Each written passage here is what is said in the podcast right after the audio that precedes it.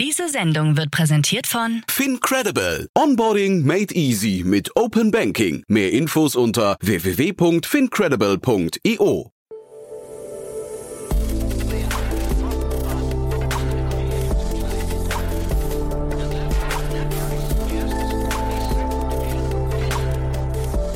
Startup Insider Daily. Herzlich willkommen zurück zu Startup Insider Daily. Mein Name ist Jan Thomas und wie vorhin angekündigt, Jenny von Podevils ist bei uns, die Co-Gründerin und Co-CEO von Liebsam. Ja, und wir haben wirklich ein krasses Gespräch geführt, ein sehr langes Gespräch. Ich möchte mich vorher entschuldigen, es ist wirklich länger geworden als sonst, aber es hat natürlich einen Grund, denn das hängt damit zusammen, dass Jenny wirklich so viel Wissenswertes geteilt hat. Zum einen natürlich über das Thema Bootstrapping. Hintergrund des Gesprächs war nämlich eine erste Finanzierungsrunde in Höhe von 60 Millionen Dollar. Also davor hat Liebsam ausschließlich aus dem Cashflow gelebt. Aber wir haben vor allem auch über das Thema Teamkultur und wie man seine Mitarbeiter glücklich macht, wie man sie bindet als modernes Unternehmen, wie man sie fördert, wie man die Identifikation zum Unternehmen herstellt und so weiter und so fort. Denn genau darum geht es bei Liebsam und man merkt natürlich bei Jenny, sie ist da total tief drin. Ein richtig cooles Gespräch. Wie gesagt, ein bisschen ausführlicher, aber ich hoffe, ihr entschuldigt das. Geht sofort los. Noch kurz der Hinweis A auf vorhin. Um 13 Uhr war bei uns zu Gast Justus Schmüser. Er ist der Co-Gründer von Katmos. Und das war ein Unternehmen, das hat mich ziemlich begeistert, muss ich sagen. Im Vorfeld war ich nämlich sehr skeptisch. Es geht um einen Payment-Dienst für Seefahrer. Und da hat es bei mir erstmal überhaupt nicht geklickt, aber das Gespräch hat mich eines Besseren belehrt. War unglaublich cool. Das Unternehmen hat gerade 8,3 Millionen Euro eingesammelt und ich würde sagen, zu Recht. Bin gespannt, wie ihr das findet. Ich war, wie gesagt, skeptisch. Jetzt bin ich ein großer Fan, bin sicher, das geht euch nicht anders. Und morgen dann, wie jeden Samstag, Startup Insider Media Talk, unser neues Format, wo wir Podcasterinnen und Podcaster vorstellen, die man als Startup kennen sollte.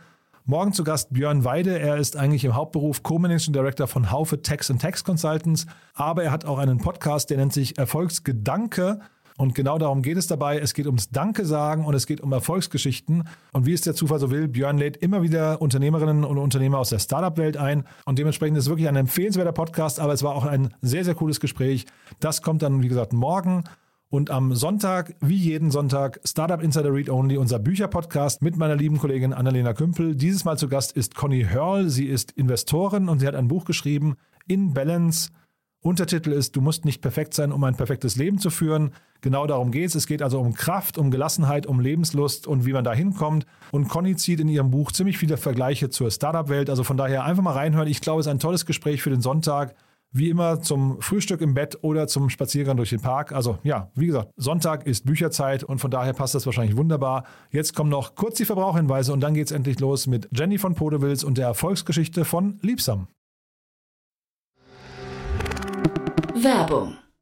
Hi, hier ist Nina, Content Managerin bei Startup Insider. Suchst du deine nächste große berufliche Herausforderung? Dann melde dich bei uns. Wir suchen aktiv nach neuen Teammitgliedern, die Startup Insider zum führenden Informationsmedium der deutschsprachigen Startup-Szene machen wollen. Aktuell suchen wir Sales Manager, Customer Success Manager, Finanzmanager sowie Werkstudenten in den Bereichen Sales, Product und Content. Aber auch wenn keine passende Stelle dabei ist, melde dich trotzdem bei uns. Wir suchen immer nach leidenschaftlichen Menschen, die mit Startup Insider Großes bewegen wollen. Also, um mehr zu erfahren und dich zu bewerben, geh jetzt ganz einfach auf startupinsider.de/slash insider.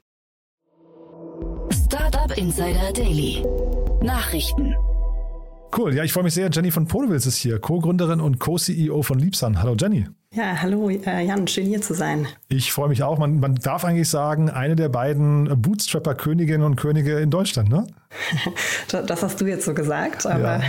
Aber das hat damit zu tun, worüber wir heute sprechen, denn es ist wirklich eine abgefahrene Geschichte. Ähm, also die ich habe euch nicht auf dem Schirm gehabt, muss ich ganz ehrlich sagen. Und jetzt kommt ihr mit so einer großen äh, News um die Ecke. Wir reden über eine Finanzierungsrunde. Aber erzähl doch mal selbst, vielleicht, also bevor ich jetzt so viel erzähle, erzähl doch mal selbst, wo ihr gerade steht und warum ich sage Bootstrapper-Königin in Deutschland. Genau, ich glaube, in unserem Fall ist es total wertvoll, sogar damit anzufangen, was unsere Gründungsgeschichte ist. Aha. Und ähm, soll ich da einmal kurz ja, ausholen? Total gerne. Insofern dann, ähm, sowohl Kaitan und ich, ähm, wir kennen uns schon seit äh, inzwischen, was ich zwölf Jahren. Ursprünglich haben wir uns im Studium schon mal kennengelernt und sind nach dem Studium beide in praktisch die Tech-Welt eingestiegen. Ähm, Kaitan hat erstmal selbst gegründet, war dann im Rocket-Umfeld unterwegs und ich bin nach dem Studium ähm, im Ausland ähm, in ein Cleantech-Startup eingestiegen. Mhm Und dort ähm, haben wir beide, glaube ich, sehr prägende Erfahrungen gemacht. Äh, für mich war das ähm, eine Firma, wo ich zugestoßen bin, weil ich an die Technologie geglaubt habe, weil es ein sehr, sehr gutes Gründerteam war im Cleantech-Bereich damals.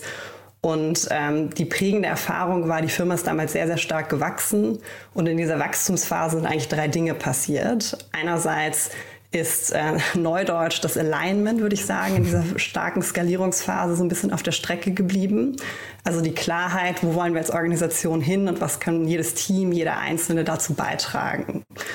Das Zweite, was passiert ist, gab eigentlich keine klaren Strukturen und Prozesse, um die Erwartungshaltung an den Einzelnen zu klären und dann aber auch Menschen in ihrer Entwicklung in dieser Rolle zu unterstützen, ne? sei es als Führungskraft, sei es als Experte und ähm, auch das hat letztlich zu Friktion geführt. Mhm. Und das Dritte, was damals auf der Strecke blieb, war die organisationale Gesundheit und die Kultur, die sich in dieser starken Wachstumsphase damals vervierfacht in einem Jahr sehr stark verschlechtert hat und ähm, das war total prägend, weil diese vermeintlich, sagen wir mal, softeren Themen, also im Studium irgendwie Menschen, Organisationen, ich habe an einer Business-Uni studiert, waren irgendwie total ungreifbar.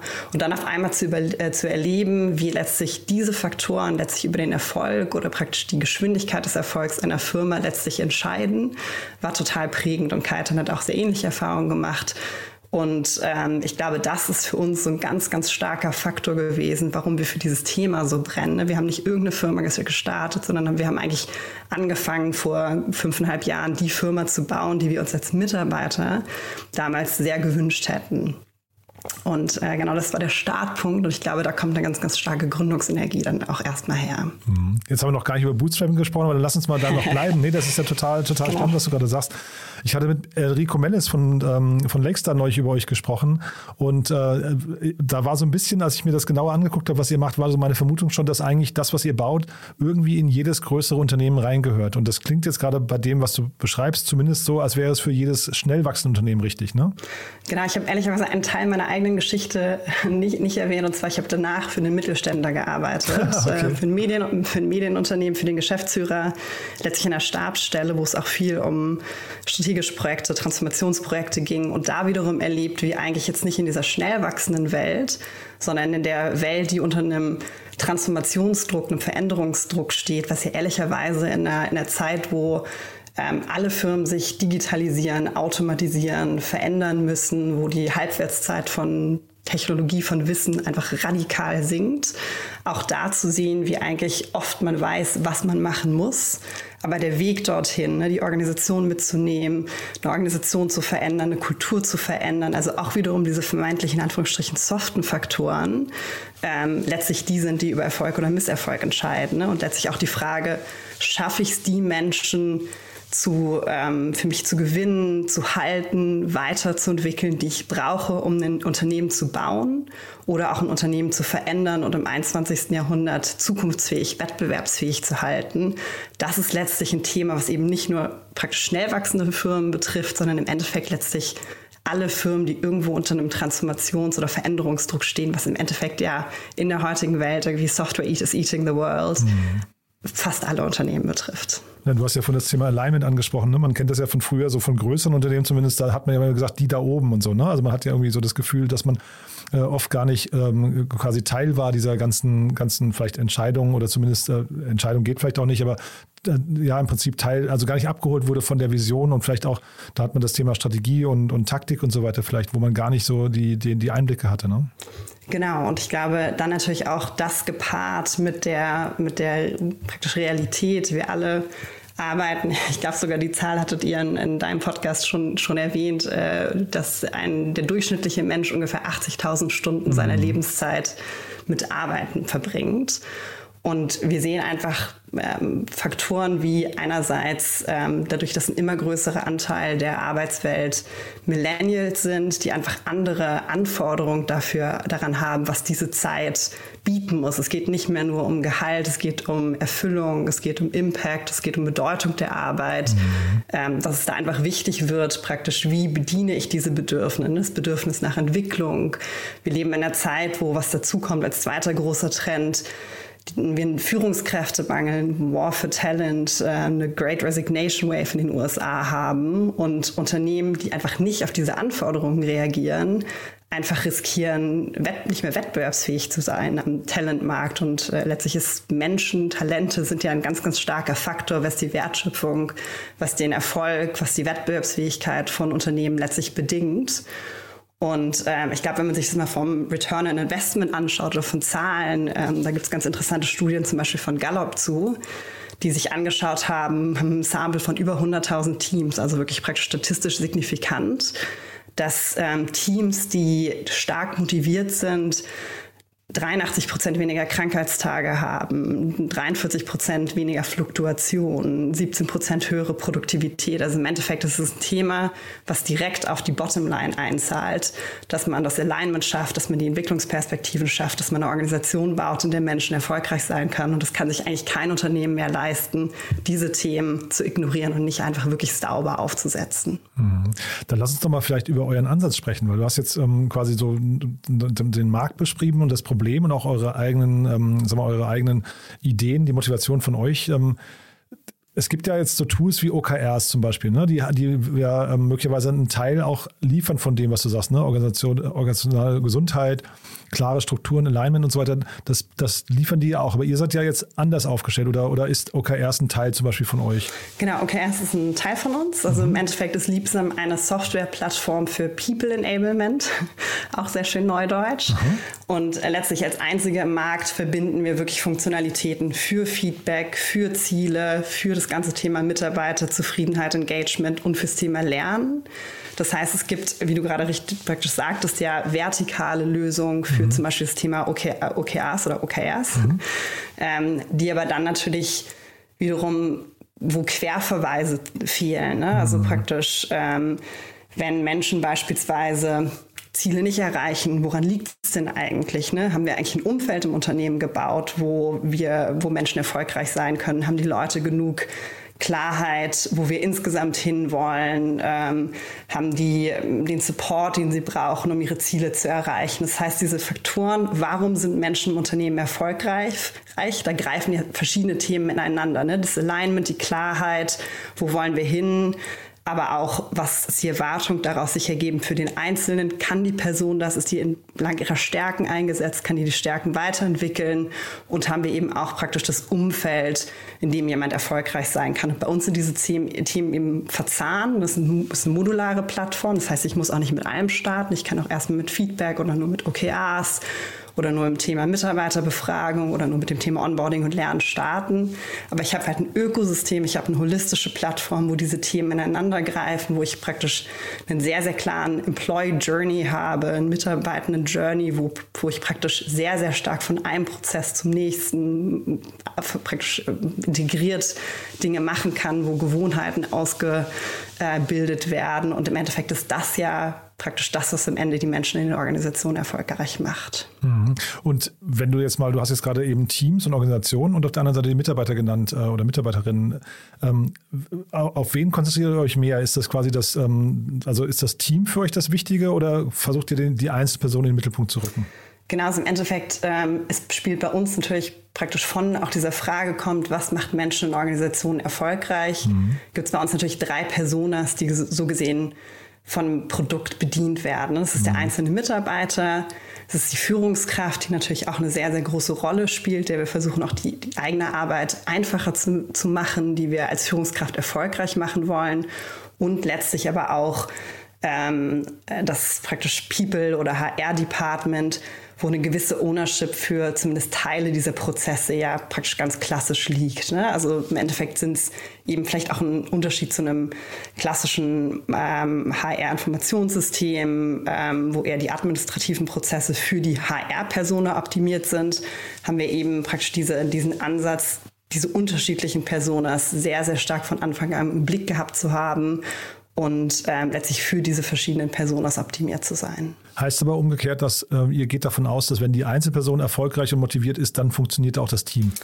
Ähm, das spielt praktisch äh, oder muss ineinander greifen. Ne? Also mhm. ich muss natürlich auch als ein HR-Department, um meine Rolle ausfüllen zu können, Verständnis haben, nehmen wir das Thema Mitarbeiterzufriedenheit und eine Organisation auszubilden. Wo drückt denn eigentlich der Schuh? Ne? Weil ich über Mitarbeiterbefragung, Pulsbefragung auch einen praktisch statistisch relevantes Verständnis habe, wo steht das Unternehmen, was läuft gut, was können wir besser machen. Also die Gefahr ist ja, sonst hört man die Leute, die am lautesten schreien.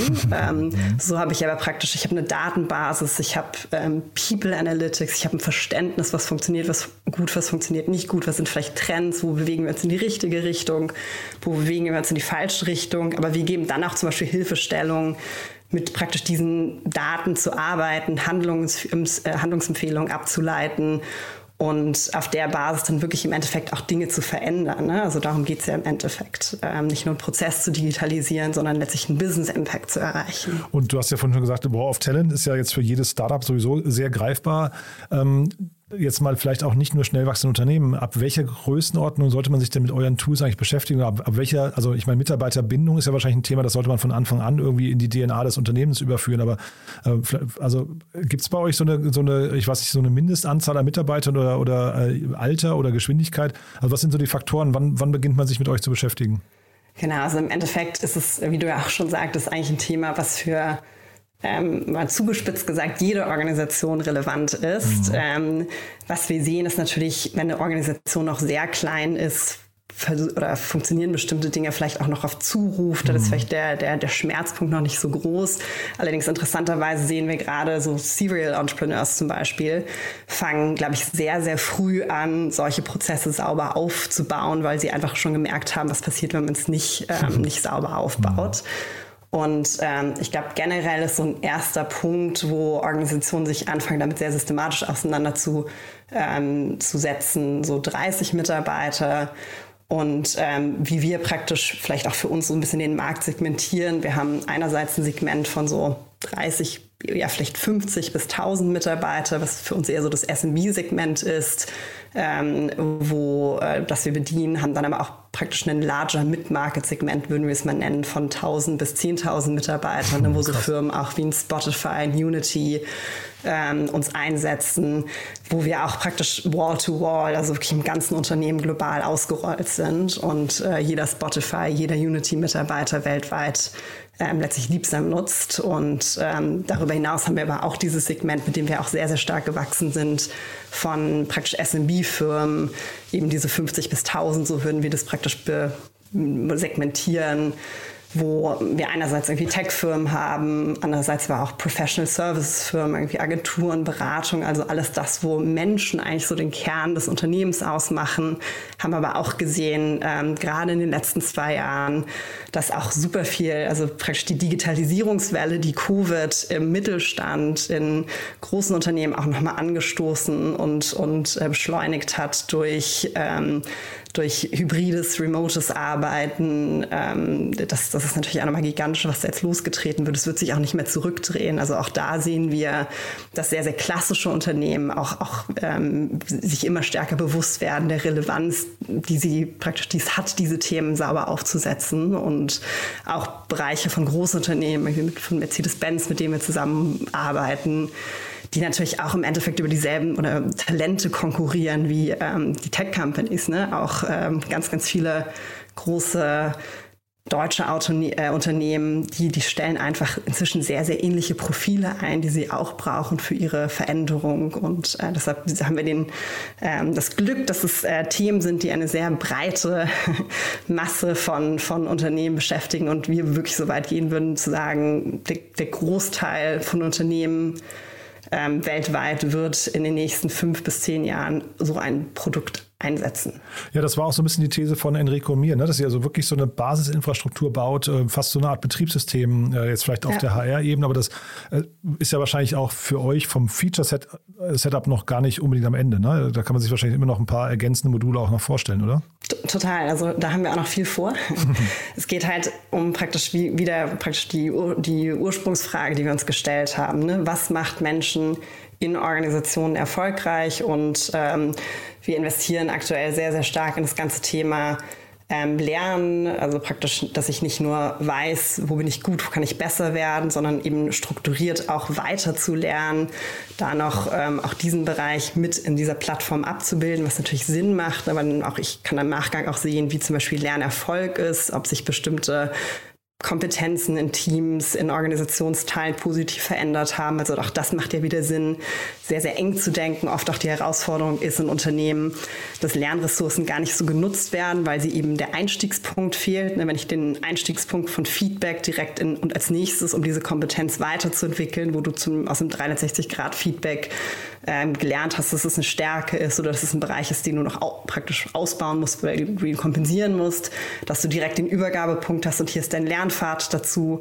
Das ist ja eben sehr, sehr mächtig, ähm, ähm, das mit deinen Entwicklungszielen zu verknüpfen. Ähm, also das ganze Thema Lernen, da investieren wir sehr stark, aber auch weitere Bereiche, zum Beispiel ein, ein, ein Thema, was in vielen Unternehmen ja auch noch ein Schmerzpunkt ist. Wie funktionieren eigentlich ähm, Promotion, also praktisch, ähm, oh, ich spreche mal ganz furchtbares Englisch, tut mir total leid. Macht gar nichts. Unsere Unternehmenssprache ja. ist Englisch. Ähm, mhm. Eure Hörerschaft äh, ist ja auch sehr tech-affin da, mhm. die ähm, verzeiht mir das sicherlich, aber genau das ganze Thema Promotion, ähm, sowohl im Bereich praktisch vom Level wie auch vom, vom, vom Gehalt her, wie kann man eigentlich solche Prozesse effizienter gestalten, transparenter gestalten. Und das sind natürlich auch Themen, die sind total nah an, dran an dem, was wir sowieso schon machen. Und wir haben eben sehr, sehr stark diese, diesen Plattformgedanken und diese Plattformstrategie, die wir ähm, verfolgen. Und gerade im Bereich Rewards gibt es super viele auch wiederum vertikale Software ähm, ähm, Firmen, die entstehen, gerade in den USA. Wir glauben aber, dass es viel mächtiger ist, sowas in eine Softwareplattform einzubinden, weil wiederum ich hab, kann Daten verknüpfen, ich kann Prozesse verknüpfen, ich kann Gewohnheiten schaffen mhm.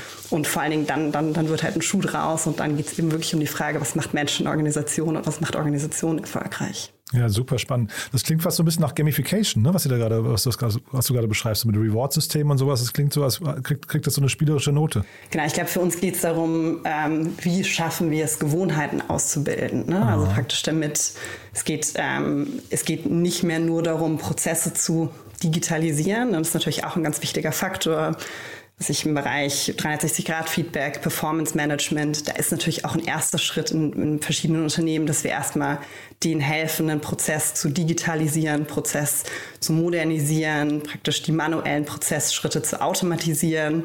Aber im Endeffekt, weil es ja nicht nur darum geht, einen Prozess irgendwie abzuhaken, sondern es geht darum, einen Business-Impact zu erzielen. Wie schaffe ich es, die Menschen, die Organisation erfolgreicher zu machen? Dass da natürlich die Frage, wie schaffe ich praktisch die Gewohnheit auszubilden, die Nutzung anzustoßen, dass ich Entwicklungsziele nicht nur einmal im Jahr setze, sondern dass ich die wirklich praktisch regelmäßig anschaue, dass ich da weiterkomme, dass ich mit meiner Führungskraft darüber spreche, in unserem Check-in, unserem One-on-One-Meeting. Mhm. Und das ist im Endeffekt das, was ja praktisch den Business-Erfolg und den Impact am Ende treibt. Und das ist ganz, ganz klar unser Nordstern. Und äh, daran arbeiten wir äh, sehr, sehr stark. Und da macht eben wiederum der modulare Ansatz, der Plattformansatz wo ich einfach eben diese Verknüpfung habe und damit eben eine praktisch eine gute Employee Experience ist, ist das sehr, sehr stark unser Fokus. Ja, klingt total spannend. Und ich finde auch gerade, weil du sagst Beförderung, also ne, Promotion, ähm, Beförderung, ähm, das ist ja irgendwie ein, ein, Thema, das kann ja auch, also wenn das ausbleibt oder wenn man sich da übergangen fühlt oder sowas, kann ja auch äh, zu extrem viel Frust und vielleicht dann irgendwie auch so einem inneren Kündigungsprozess führen. Ähm, das, das höre ich raus, versucht ihr auch ein bisschen zu objektivieren, ja? Genau, also praktisch da eine gewisse Vorhersehbarkeit, eine gewisse Transparenz, saubere Prozesse ähm, einzuführen, umzusetzen, ist natürlich auch total ein Faktor, mhm. der auf das Thema Talent Retention, also Mitarbeiterbindung einzahlt. Ähm, und ähm, das sind ja praktisch, das ist ja im Endeffekt, wir haben über das Thema Work for Talent gesprochen. Ich meine, es ist einfach extrem wichtig, seine guten Leute ähm, halten zu können. Mhm. Und ähm, auch planbare, vorhersehbare Promotion-Prozesse sind eben ein Teil davon, genauso wie Entwicklungsmöglichkeiten Teil davon sind, wie Klarheit, Alignment, organisationale Struktur, die, die mitarbeiterzentrisch ist, sind eben die verschiedenen Bausteine, die eben sehr, sehr stark aufeinander einzahlen. Ja, total interessant. Jetzt muss ich, hatte ich nicht, nicht vor, aber jetzt bist du natürlich eine Frau und jetzt reden wir über, über das Thema Gerechtigkeit gerade. Wie kriegt man dann das jetzt hin mit eurem Tool, dass man, dass, dass Frauen in vielleicht fünf Jahren nicht mehr das Gefühl haben, dass sie irgendwie bei Beförderung irgendwie links liegen gelassen werden? Na gut, ich meine, da gibt es natürlich einerseits auch eine Möglichkeit, aus Daten vielleicht bestimmte ähm, Biases ablesen zu können, sichtbarer zu machen, dann auch zu adressieren. Und ich glaube, in Deutschland reden wir natürlich sehr, sehr viel über das Thema Frauen. Ähm, wir sind ja auch in den USA sehr stark, da redet man sehr viel breiter noch über das mhm. Thema Diversity, Equity, Inclusion.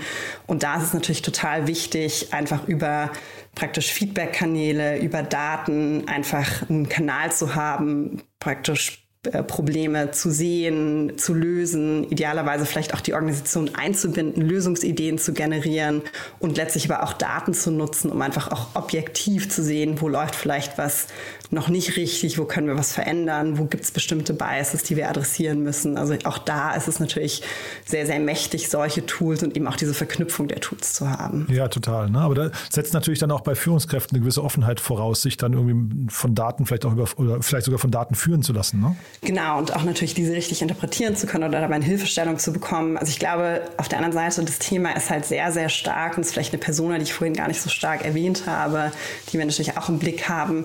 Das Thema ist halt einfach im C-Level angekommen. Ne? Also mhm. praktisch, ähm, das sehen wir auch ganz, ganz klar, als wir gestartet sind vor fünf Jahren da gab es vielleicht noch oder da gab's, musste ein, ein VP People vielleicht erstmal sehr klar irgendwie ein ROI rechnen und erklären, warum braucht man denn sowas. Und da haben wir jetzt gesehen, die, das Verständnis im C-Level, warum es praktisch People Enablement eine eigene Kategorie ist, warum ich da investieren muss, warum es extrem mächtig ist, ähm, praktisch dann eben auch eine, eine Infrastruktur, Prozesse zu haben, die wirklich mein Business Outcome, ich bleibe wettbewerbsfähig, ähm, ich kann meine Mitarbeiter halten, dass dann ganz anderes Verständnis heutzutage da ist, wie wichtig es ist, da, da zu investieren und letztlich diese Daten und Prozesse eben zum Wohle des Unternehmens und der Mitarbeiter ähm, nutzbar zu machen und, und sich da einfach weiterzuentwickeln. Und kannst du datenseitig sagen, also jetzt, wir haben wahrscheinlich viele Hörerinnen und Hörer, die aus Unternehmen kommen, die noch keine 30 oder 50 Mitarbeiter haben, wenn die jetzt sa sagen, sie würden trotzdem gerne mal loslegen und sich irgendwie mit dem Thema Alignment und Transparenz und, und ja, weiß nicht, Mitarbeiter Retention und sowas ähm, beschäftigen, was sind denn so die ein, zwei wichtigsten Frustfaktoren, denen ihr datenseitig begegnet, wo ihr sagt, die könnte man vielleicht relativ leicht abstellen? Ich glaube, ähm, die Daten werden natürlich auch wichtiger, je größer ich bin. Ne? Mhm. Also je kleiner ich bin, desto mehr kann ich auch noch individuelle Meinungen irgendwie hören, verarbeiten. Mhm. Je mehr ich wachse, ist es natürlich immer schwieriger. Wir haben durchaus, wir haben auch so ein Self-Service-Funnel. Also wir ah. haben durchaus auch echt kleinere Firmen, die die Plattform bereits nutzen, ah, dann halt cool. praktisch ohne direkte Touchpoints mit unserem Sales, mit unserem Customer Success, also wirklich dann im, im, als reines ähm, Self-Service-Produkt. Ähm, aber ähm, haben wir auch, auch bei uns auf dem Blog super viele Ressourcen, ne, die so erste Blueprints, ähm, praktisch Blaupausen, Werkzeuge, womit fange ich denn an, letztlich, ähm, letztlich da unterstützen können. Und ich glaube, in einer kleinen Organisation ist es halt sehr, sehr wichtig, dass man so die initialen Stellschrauben in die richtige Richtung dreht. Ne? Also wie schaffen wir es, ähm, gemeinsam eine Vision zu haben, wo wir hinwollen? Ne? Also praktisch so eine initiale Foundation oder, oder Fundament für Alignment zu legen, ne? dass alle wissen, warum existiert das Unternehmen, wo wollen wir hin oder wie begeben wir uns auf dem Weg dahin, was ist mein, mein Teil dabei? Und da kann man natürlich praktisch OKRs oder vielleicht andere Formate einfach schon mal so eine initiale Fundament legen, dass man gemeinsam in die, in die gleiche Richtung losläuft. Ne? Dann, ich glaube, in der frühen Phase ist es auch wichtig, sich nicht nur die Frage zu stellen, wo wollen wir hin, sondern wie wollen wir da eigentlich hinkommen. Also das haben wir auch damals gemacht, als wir, glaube ich, so zehn Mitarbeiter waren, nochmal sehr viel konsequenter über unsere eigenen Werte nachzudenken. Ne? Ähm, was macht uns als Team erfolgreich? Wie wollen wir da hinkommen, wo wir hinkommen? Und praktisch einfach so eine initiale Wertearbeit. Das muss überhaupt nicht kompliziert sein. Das war bei uns ein initiales Questionnaire im, im ersten Team. Dann praktisch eine Session, wo wir die kondensiert haben. Dann nochmal ein Workshop, wo wir die diskutiert haben dann hatten wir auch so Leitplanken, wie wollen wir denn dieses Ziel, wo wir hinwollen, erreichen. Mhm. Und dann ist es, glaube ich, das dritte wichtige, der dritte wichtige Punkt neben dem praktisch der, der Grundlage für Alignment, neben der Grundlage für Werte, auch in der frühen Phase schon auch die das Fundament einer Feedback- und Lernkultur aufzubauen. Das ist, glaube ich, auch mit einer der Punkte, ähm, der uns erfolgreich macht, dass wir einfach sehr, sehr schnell gelernt haben. Und das bedeutet letztlich auch vielleicht ein Stück weit am Hiring darauf zu achten, dass man Leute mit einer gewissen Wachstumsorientierung, einem gewissen Growth Mindset hat und dann aber auch dieses Feedback lebt und alle Richtungen und auch aushält. Ne? Auch als Gründer bei uns ist ein Kernwert Challenge the Status Quo alle einzuladen, praktisch mitzudenken, Dinge zu hinterfragen, weiterzuentwickeln, weil das natürlich letztlich das, das die Kreativität, das Wissen, die Ideen der Mitarbeiter, ähm, wenn man praktisch die alle gemeinsam praktisch äh, leveragen kann, man natürlich eine ganz andere Art ähm, oder Grundlage hat, wirklich schnell und erfolgreich Dinge weiterzuentwickeln und zu wachsen. Also diese Grundlage einer Feedback-Kultur äh, das müssen gar nicht irgendwie schon strukturierte Feedback-Prozesse sein, aber so dieses, wir hören einander zu, wir lernen voneinander, wir lernen miteinander, ist, glaube ich, extrem mächtig, weil die Geschwindigkeit des Lernens heutzutage, glaube ich, auch sehr, sehr stark über den Erfolg von Unternehmen entscheidet. Ich finde es auch super interessant, dass Spotify euer Kunde ist, muss ich sagen. Denn äh, Spotify ist ja auch bekannt dafür, dass sie so ein sehr eigenes, ähm, eine eigene Organisationsstruktur haben. Ne? Ähm, hat das, ähm, also erstmal höre ich daraus, dass ihr Organisationsstruktur unabhängig funktioniert. Äh, kannst du ja vielleicht ja. gleich nochmal kommentieren, aber hat die Organis äh, Organisationsstruktur bei euch auch Einflüsse? Also siehst du gute und schlechte Organisationsstrukturen, wo dann äh, quasi euer, euer Zugang, euer Produkt beflügelt oder verhindert wird oder behindert wird?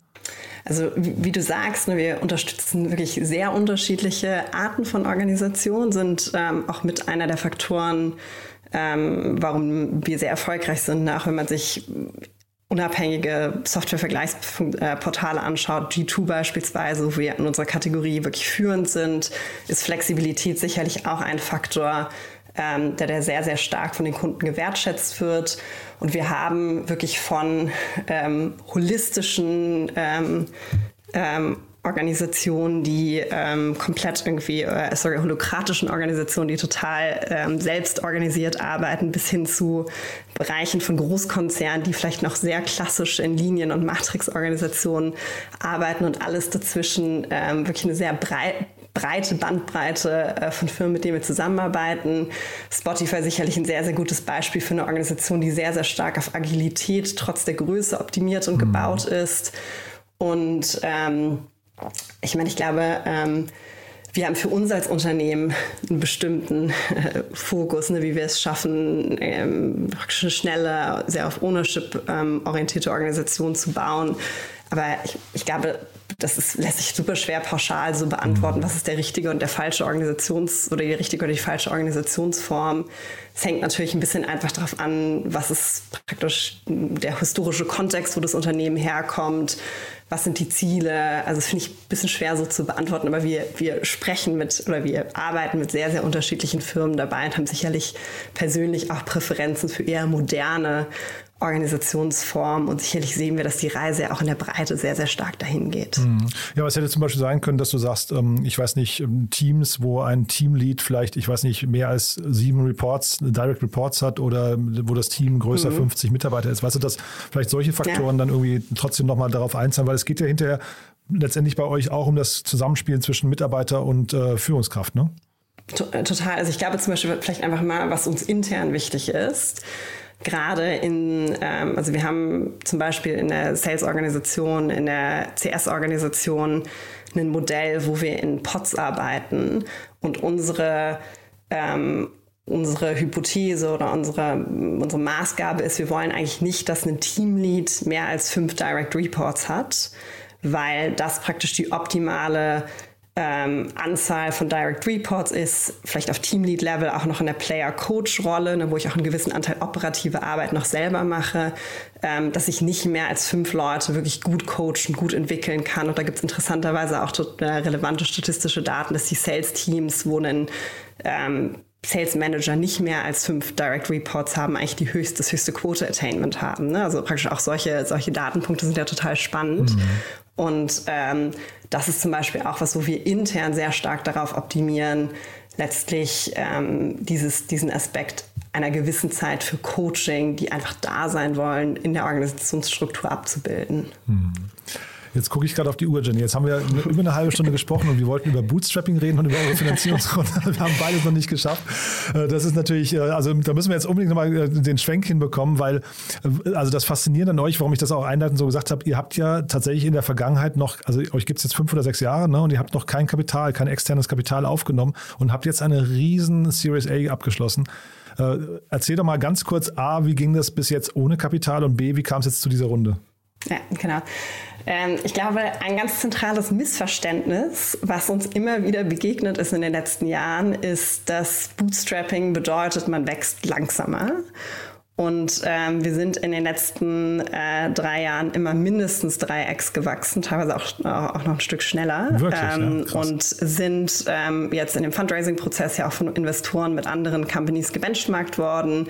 Und ähm, da kam raus, wir sind äh, genauso schnell gewachsen in den letzten Jahren wie die praktisch die, die, die die, die beste Kohorte derer anderen B2B SaaS Companies. Ne? Also ich glaube, das heißt, dieses Bootstrapping heißt langsamer wachsen, ist nicht zwangsläufig, ähm, nicht zwangsläufig so gegeben. Aber äh, ganz kurz, wie, wie, kann denn das sein, Jenny? Weil also eigentlich, äh, genau. also Kapital ist ja, hat ja so ein bisschen so den, den Charakter von Benzin im Tank. Ne? Man, man kann einfach schneller fahren, man kommt weiter, man muss sich auch unterwegs nicht dauernd Sorgen machen über den Cashflow und so weiter.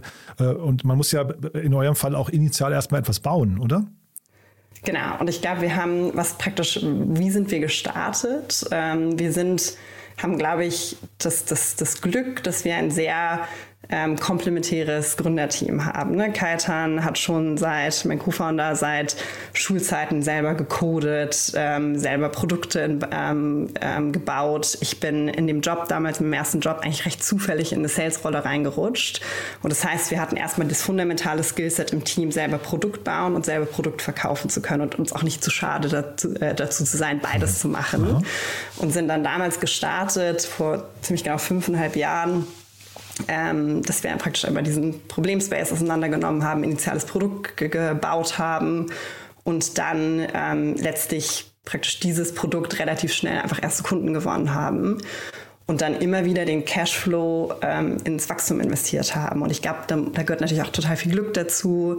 Wir haben, sind natürlich auch in der Kategorie, in der das möglich ist. Ne? Wir sind jetzt irgendwie kein Deep Tech Startup, wo ich erstmal irgendwie drei Jahre entwickeln muss, sondern wir haben praktisch irgendwie initiales Produkt entwickelt, ähm, verkauft und ähm, sind ähm, dadurch, dass wir im Softwarebereich sind, haben wir sehr, sehr gute irgendwie Gross Margins. Wir haben ähm, auch ein, vielleicht ein gewisses Glück mit dem Zeitpunkt gehabt, wo wir mit dem Thema gestartet sind, sehr, sehr gute Unit Economics und haben aber auch immer letztlich das Mindset verfolgt, mit einem möglichst kleinen Team ähm, von praktisch zum Beispiel auch im Engineering sehr, sehr guten Menschen, also oder praktisch so 10x-Engineers, ähm, dann eben mit einem sehr, sehr kleinen Team praktisch viel Automatisierung, immer wieder hinterfragen, was können wir praktisch, was müssen wir manuell machen, was können wir besser aufsetzen, ähm, sind wir einfach sehr, sehr schnell dann aus dem Cashflow gewachsen. Also wir haben auch keinen irgendwie Debt aufgenommen, wir haben auch nicht irgendwie selber Geld reingeschossen, ähm, abgesehen mal von der Stammeinlage, die man ja immer machen muss,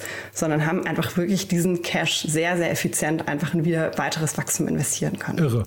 Finde ich irre, Jenny. Aber trotzdem, wenn ihr Kapital gehabt hättet, also wenn ihr jetzt eine, ich sag mal, eine Pre-Seed- oder Seed-Runde, also jetzt ist es eine Series A, habt ihr es genannt. Äh, man könnte auch sagen, war eine Seed-Runde, ne? Ähm, was eure erste war, ja.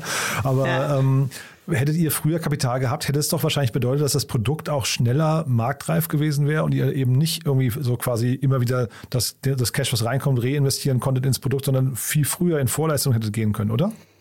Ja, ich glaube, es ist eine spannende Frage, weil ich glaube, es gibt wahrscheinlich auch, also das ist natürlich irgendwie, kann man sich, kann, kann man jetzt irgendwie nicht mehr, nicht mehr so äh, objektiv be, beantworten. Mhm. Aber ich glaube, es gibt schon auch eine gewisse, vielleicht natürliche Grenze, wie schnell man wachsen kann am Anfang, mhm. weil man bestimmte also wir haben ja beide zum Beispiel auch keinen People- oder HR-Hintergrund gehabt. Ne? Also ich glaube, so die ersten anderthalb Jahre mit Kunden sprechen, wirklich verstehen, was sind deren Pain Points, die nutzen das Produkt. Wir waren immer sehr, sehr eng an unseren Kunden, um praktisch Feedback sehr, sehr schnell wieder ins Produkt einzubauen.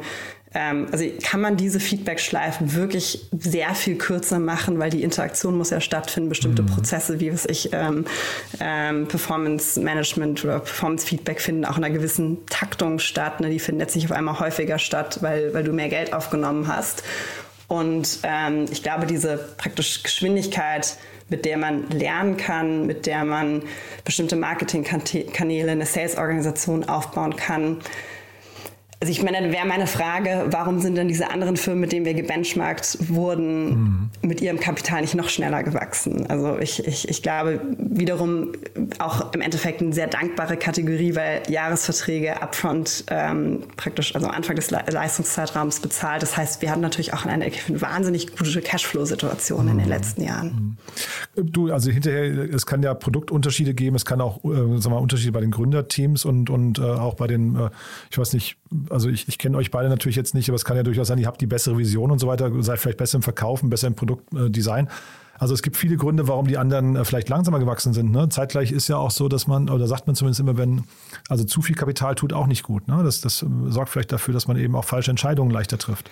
Ich glaube, es ist gerade in so einer Seed-Phase, also vielleicht hätte man aus dem ersten anderthalb Jahren ein Jahr machen können, mhm. weil wir uns da vielleicht noch sehr viel Lernzeit irgendwie gegönnt haben. Auf der anderen Seite sehe ich auch immer wieder Firmen, gerade in der Seed-Phase, manchmal braucht es ja auch ein bisschen, bis man irgendwie einen Knoten irgendwie durchtrennt hat. Mhm. Und da können einen natürlich unter Umständen auch, was ich einen Druck durch Investoren ein bisschen nervös machen, dann irgendwie zu schnell zu. Also ich glaube, es ist natürlich wichtig, auch schnell zu iterieren, was anzupassen, aber vielleicht auch eine gewisse Zeit durchzuhalten und ähm, ja, also für uns hat es einfach wahnsinnig gut funktioniert. Ähm, und äh, jetzt war auf der anderen Seite wiederum auch der richtige Zeitpunkt zu sagen, wir nehmen jetzt Kapital auf.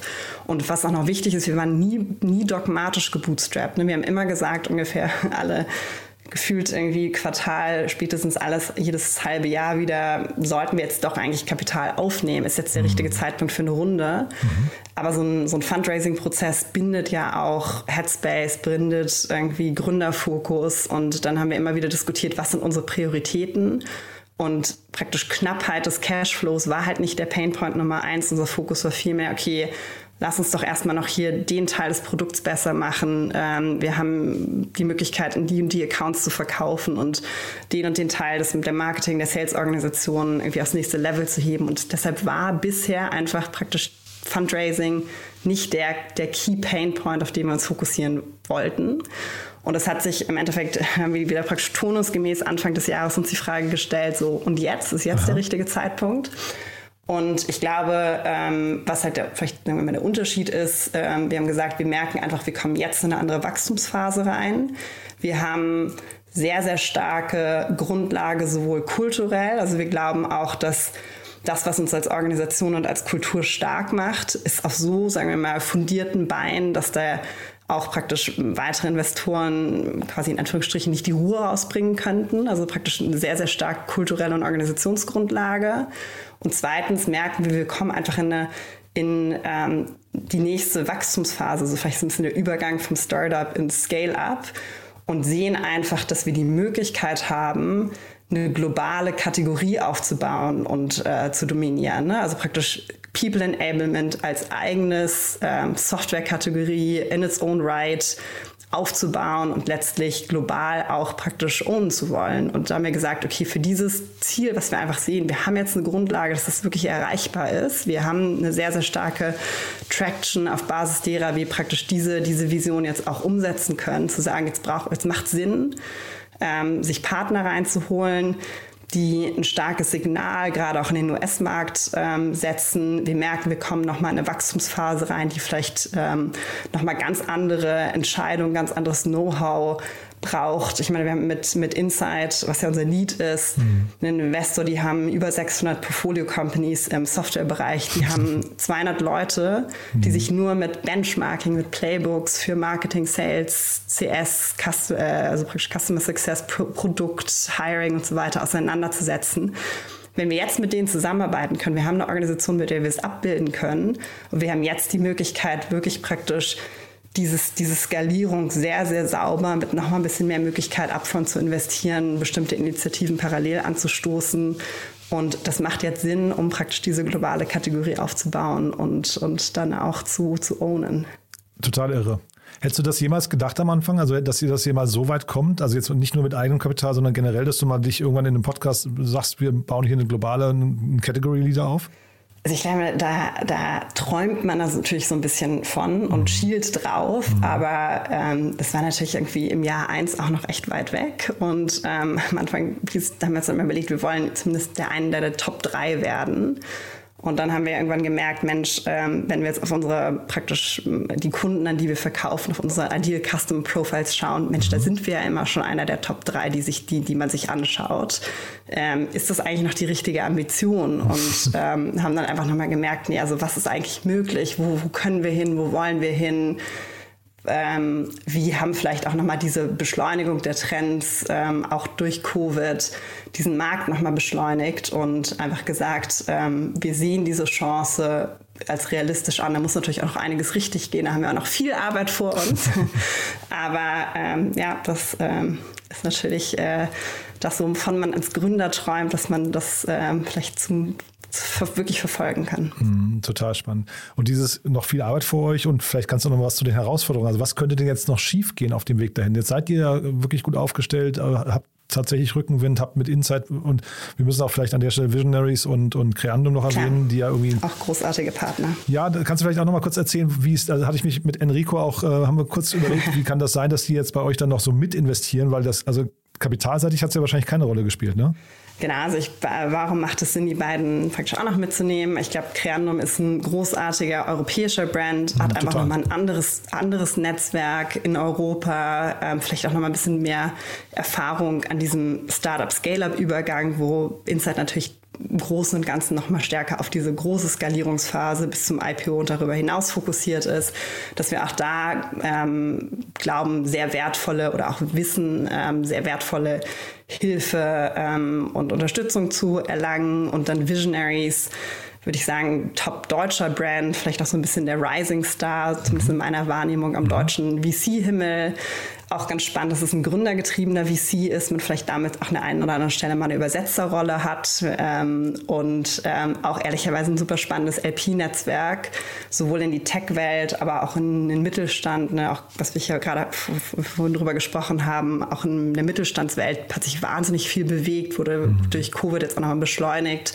Also auch da spannende Netzwerke und ehrlicherweise sowohl Creandum, auch Visionaries, mit denen haben wir in den letzten Jahren auch immer schon mal wieder äh, uns zu Themen ausgetauscht mhm. und die haben uns auch geholfen, diese Runde jetzt so, so aufzusetzen und auch so schnell durchzuziehen. Ne? Auch die Intros zu vielen der US-Investoren kamen über die beiden äh, Fonds und ähm, deshalb hat das, äh, macht das sehr viel Sinn für uns und freuen uns, mit allen dreien zusammenarbeiten zu können. Und weil du sagst, diese Runde zu strukturieren, ähm, äh, habe ich das vorhin richtig gehört? Ihr habt euch am Anfang des Jahres zusammengesetzt und habt jetzt die Runde schon durch. Äh, ging das so schnell? Ja, ja ähm, wir waren, also wir, ähm, ich würde sagen, was uns eben zu deiner Frage, wie, wie kann man so schnell wachsen mit so einem kleinen Team? Mhm. Ähm, also wir haben immer einen sehr, sehr starken Fokus, Dinge ähm, möglichst lean zu machen. Ne? Also wir sind mhm. auch als Firma, glaube ich, sehr, sehr stark auf Automatisierung gebaut und wir haben uns, glaube ich, Mitte Januar, Kaita und ich entschieden und dann auch mit dem Leadership-Team nochmal diskutiert, dass wir ins Fundraising gehen wollen,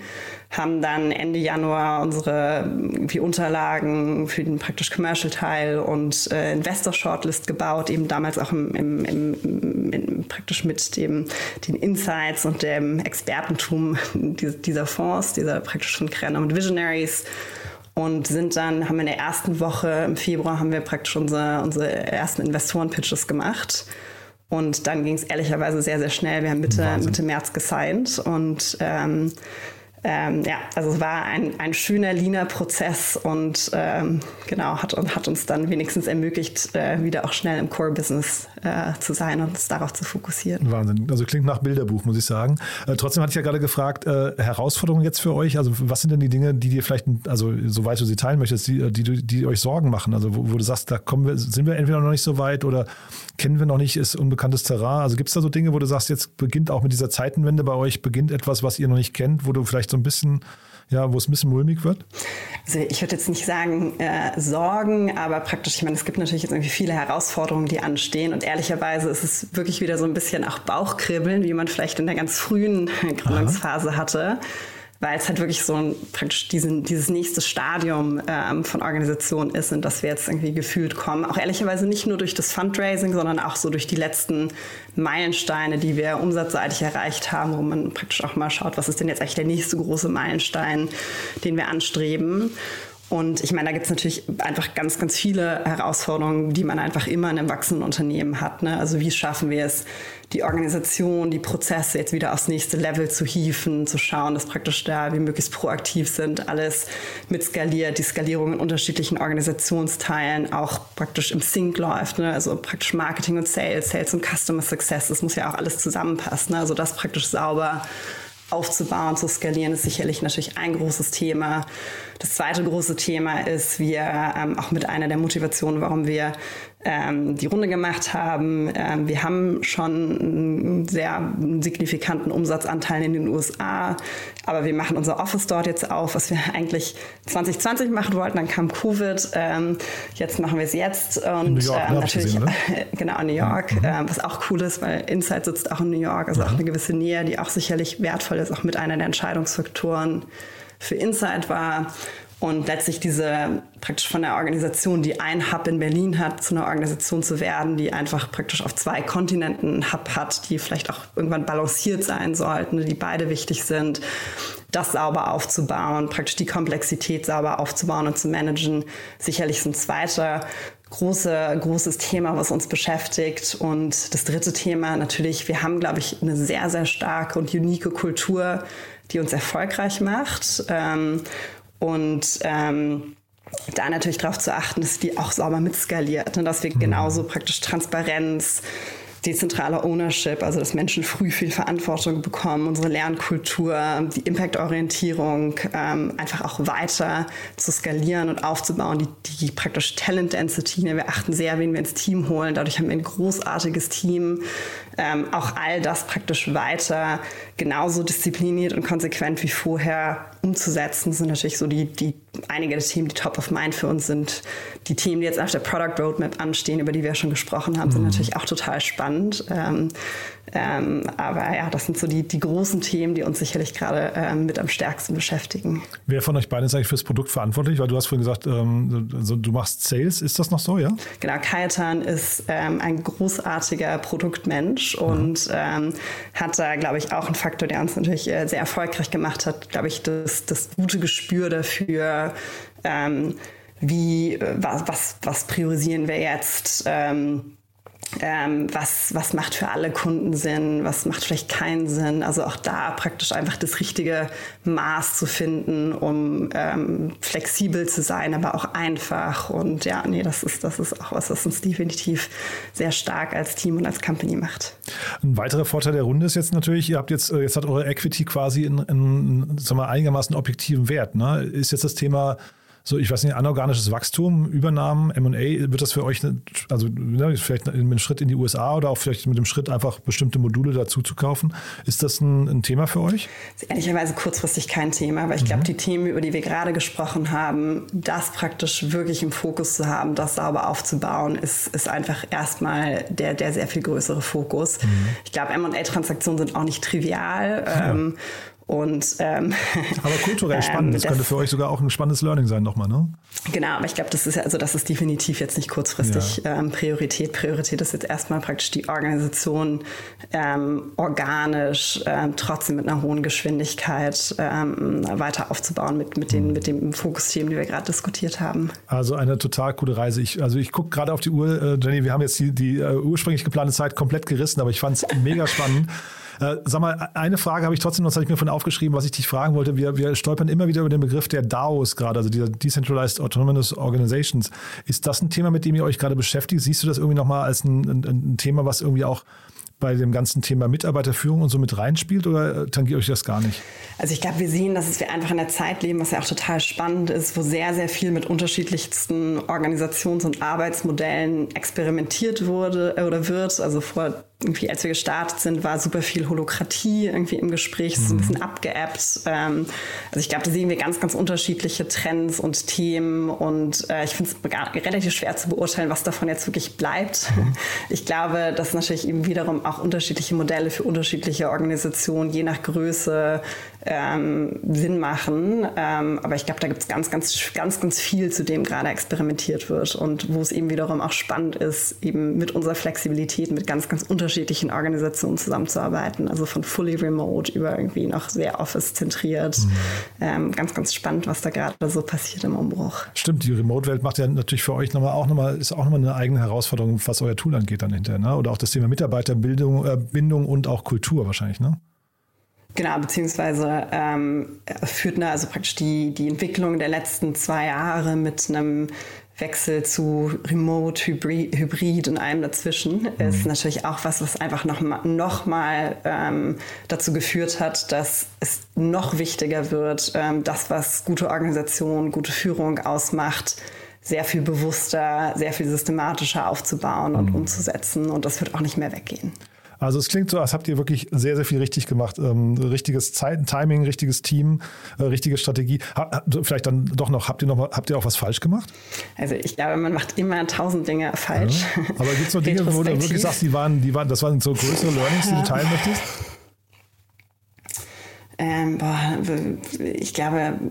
Weil da war jetzt viel Blaupause drin, wie man eine, eine, wie man äh, eine Organisation groß macht ohne fremdes Kapital. Ja. Ne? Viele richtige Entscheidungen. Aber man lernt ja vielleicht auch aus den Fehlern, die man dann irgendwie teilen kann.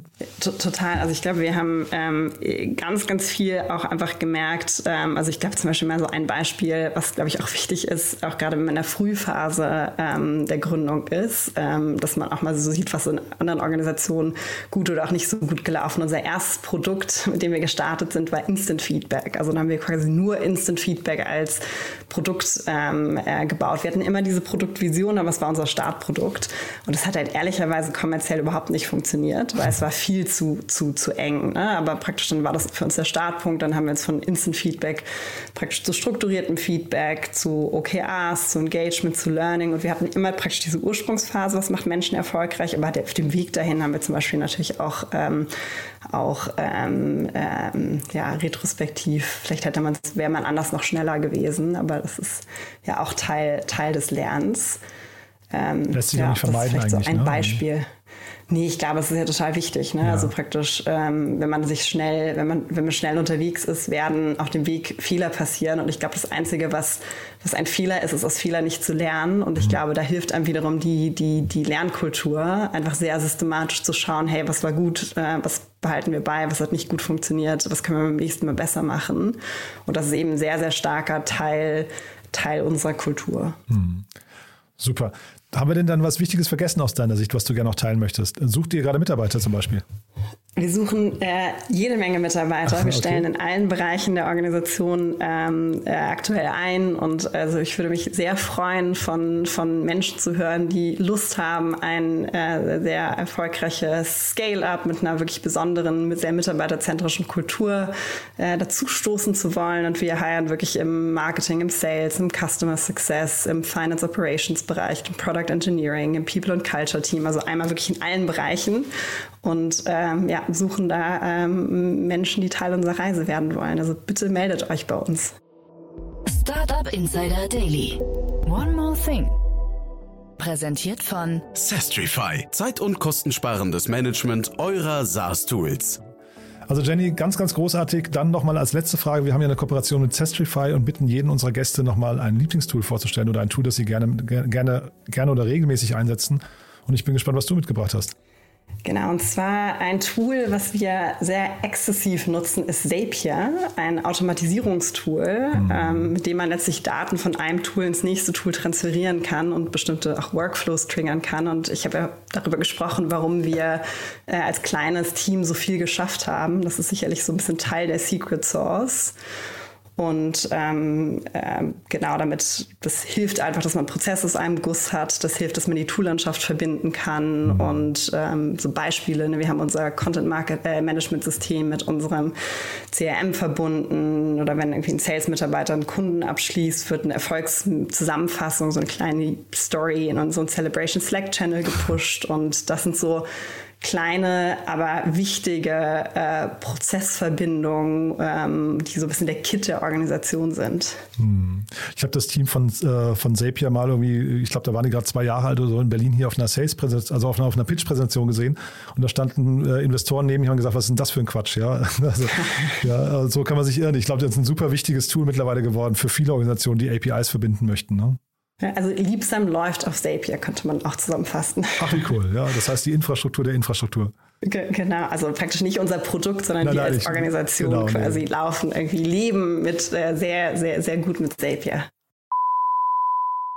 Das Segment One More Thing wurde präsentiert von Sastrify, der smarten Lösung für die Verwaltung und den Einkauf eurer Softwareverträge. Erhaltet jetzt eine kostenlose Analyse eurer SaaS-Tools und alle weiteren Informationen unter www.sastrify.com/insider. Jenny, es hat mir wirklich großen Spaß gemacht. Also das sieht man ja an der Zeit. Ähm, wir haben, wir haben den Zeitrahmen gesprengt, aber ich glaube, es war es echt wert. Da waren so viele Learnings drin. Danke, dass du da warst und nochmal Glückwunsch zu dieser ja, fantastischen Entwicklung. Ganz herzlichen Dank dir. Hat mir auch großen Spaß gemacht. Werbung.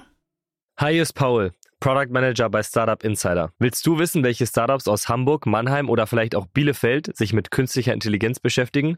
Oder wie zum Beispiel das Portfolio von Earlybird oder HV Capital aussieht? Entdecke all das und noch viel mehr auf unserer Plattform.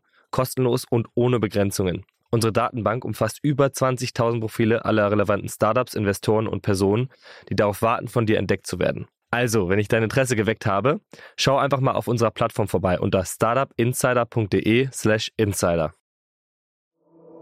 Startup Insider Daily, der tägliche Nachrichtenpodcast der deutschen Startup-Szene. Ja, das war Jenny von Podewils, die Co-Gründerin und Co-CEO von Liebsam. Damit sind wir durch für heute. Ich sage vielen Dank fürs Zuhören. Ich hoffe, es hat euch Spaß gemacht. Ich fand es, wie gesagt, super krass, extrem beeindruckend.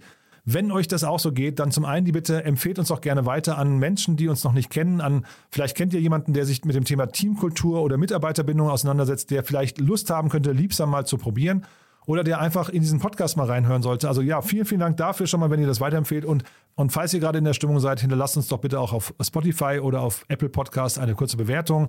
Ihr wisst ja, das geht ganz schnell. Das sind in der Regel nur zwei, drei Klicks und ihr tut uns damit einen großen Gefallen, denn dann weiß der Algorithmus, dass es uns gibt. Und ja, das ist natürlich schön für uns, aber auch für Menschen, die uns entdecken. Dafür schon mal vielen Dank. Ja, und ansonsten noch der Hinweis auf morgen. Ich habe es ja vorhin angekündigt. Björn Weide ist bei uns zu Gast, der Podcast-Host vom Erfolgsgedanke-Podcast. Und da sprechen wir über die Hintergründe von dem Podcast. Wir sprechen aber auch über viele Ausschnitte aus den einzelnen Folgen. Björn hat auch erzählt, welche Folgen ihm besonders nahe gegangen sind. Ja, ich fand das ein tolles Gespräch.